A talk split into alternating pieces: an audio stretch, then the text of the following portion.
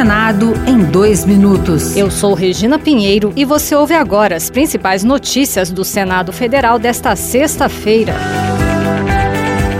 O presidente do Senado, Rodrigo Pacheco, afirmou que a casa não pautou projetos da mini-reforma eleitoral a tempo de valer para as eleições do ano que vem, para evitar que a cada eleição novas regras sejam estabelecidas. Entre outros pontos da mini-reforma estão a simplificação da prestação de contas, a doação via Pix e o uso da verba feminina para despesas de todos os candidatos. Ele explicou que o projeto da Câmara chegou no dia 19 de setembro e será debatido na Comissão de Constituição e Justiça, junto com o Código Eleitoral. Nós temos que juntar o Código Eleitoral, a mini-reforma eleitoral, os projetos que sejam inerentes a esse tema e fazemos uma legislação única, definitiva, perene para as eleições do Brasil.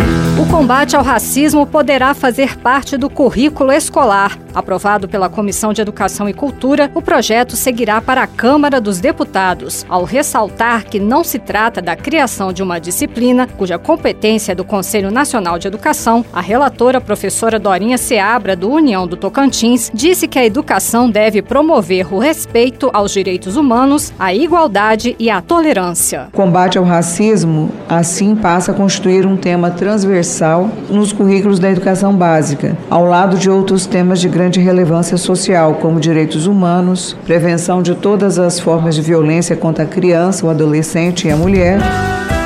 Outras notícias sobre o Senado estão disponíveis em senado.leg.br barra rádio.